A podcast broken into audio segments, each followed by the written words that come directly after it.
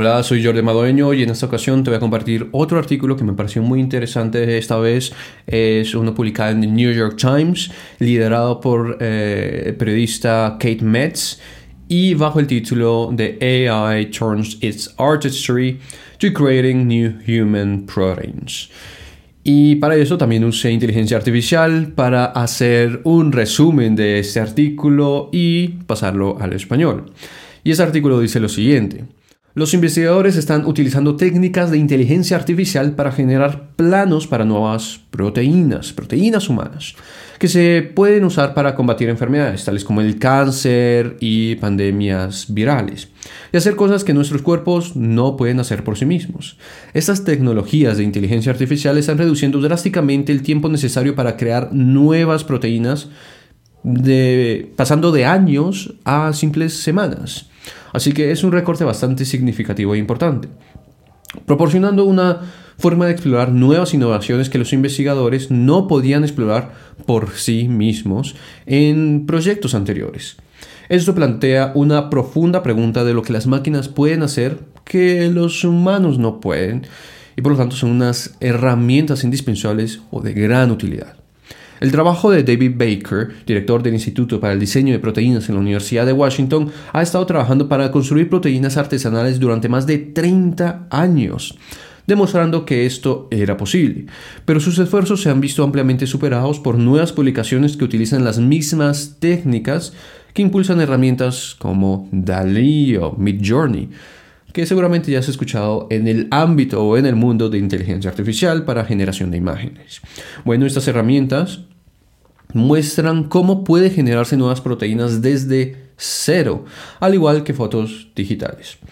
Una red neuronal aprende habilidades al analizar grandes cantidades de datos digitales, como cualquier eh, herramienta de inteligencia artificial.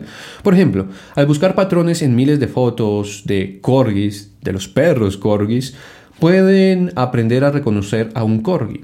Con DALI, los investigadores crearon una red neuronal que buscaba patrones mientras analizaba millones de imágenes digitales y los textos que describían lo que representaba cada una de esas imágenes. De esta manera aprendió a reconocer la relación entre las imágenes y las palabras. Los investigadores, investigadores ahora están utilizando sistemas similares para crear nuevas proteínas, proteínas que no existen en la naturaleza lo cual puede ser problemático, pero también puede ser interesante. Esas proteínas comienzan como cadenas de compuestos químicos que luego se enrollan y se doblan en formas tridimensionales que definen su comportamiento. La inteligencia artificial está ayudando a los investigadores a generar planos para estas proteínas, proporcionándoles una descripción de lo que estas proteínas deberían de hacer.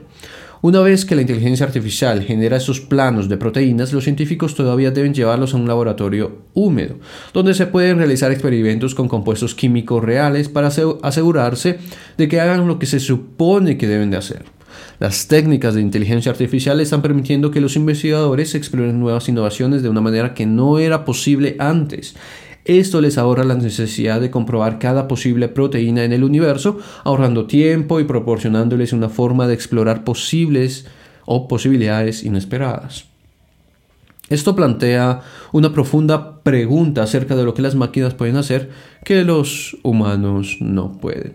Y prácticamente esta es la aplicación de la inteligencia artificial, una de las aplicaciones de la inteligencia artificial en el mundo de la medicina, en el mundo de la salud, y que es bastante interesante, bastante interesante si sabemos desarrollarlo, si sabemos buscarle aplicaciones realmente útiles y que nos puede llevar a soluciones de gran significado frente a combatir enfermedades, frente al acceso de medicamentos, frente al acceso de programas de prevención, programas de tratamiento, etcétera, etcétera. Así que es un tema de gran interés, es algo que esperamos se desarrolle con bastante prudencia, con bastante inteligencia y que se vaya afinando con el tiempo. Obviamente, como, como dice el artículo, lleva 30 años uno de los directores eh, que eh, es David Baker, que es una de las personas que ha estado investigando este tema y que ahora se ha visto beneficiado en su investigación con la inteligencia artificial